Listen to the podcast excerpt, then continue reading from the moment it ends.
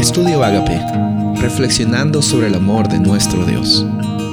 El título de hoy es Un testimonio convincente. Hechos 16, 29 y 30.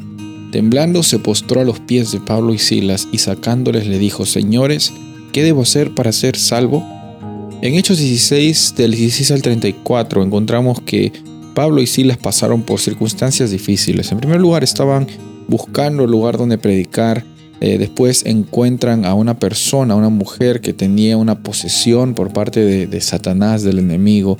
La liberan porque tenía un espíritu de adivinación. Los dueños de esta mujer acusaron a Pablo y Silas y ellos los encarcelaron, les golpearon bien duro, los, pusieron en la prisión y aparentemente eso iba a ser suficiente para cualquier persona, pues este, tenga miedo, eh, tenga incertidumbre, eh, se sienta la víctima, pero eso no fue lo que pasó con Pablo y Silas. La Biblia dice de que en medio de la cárcel, en medio de que hayan sido golpeados, en medio de que ellos han, han pasado por vergüenza pública, eh, no les importó. Estaban en la cárcel cantando y estaban en la cárcel orando en voz alta.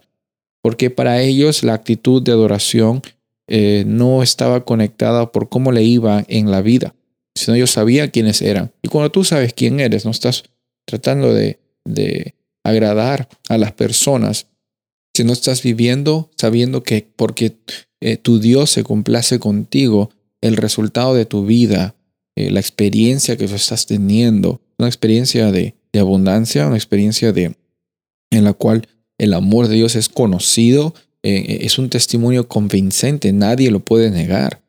Muchos pueden negar un, un atributo eh, cognitivo, muchos pueden negar algún tipo de, de, doctrina, te pueden negar el conocimiento que tú tienes, pero hay algo que la gente no se puede negar. Cuando una persona tiene una actitud, un carácter amable, un carácter paciente, un, carácter amoroso.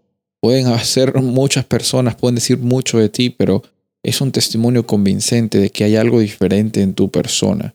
Y el cambio, ese cambio que muchas personas notan, no, no es un cambio que lo podemos aparentar, no es un cambio que viene de afuera hacia adentro, es todo lo contrario.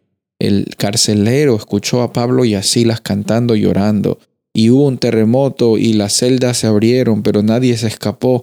La historia nos dice en Hechos 16 que el carcelero entró para ver qué estaba pasando y estaba a punto de quitarse la vida. Y Pablo y Silas gritan y dicen, no, todos estamos aquí, no tienes por qué preocuparte. Y aquí es como vemos el versículo del principio, el carcelero se dio cuenta que en Pablo y en Silas había algo diferente. Y es algo diferente es la abundancia que viene cuando el Espíritu Santo vive en nuestros corazones. Y le dijo, ¿qué es lo que yo debo hacer para ser salvo? La respuesta de Dios fue, cree en Jesús y serás salvo tú y tu casa. Hoy día tenemos la oportunidad de vivir con un testimonio convincente, porque el Espíritu Santo está en nuestros corazones. Soy el pastor Rubén Casabona y deseo que tengas un día bendecido.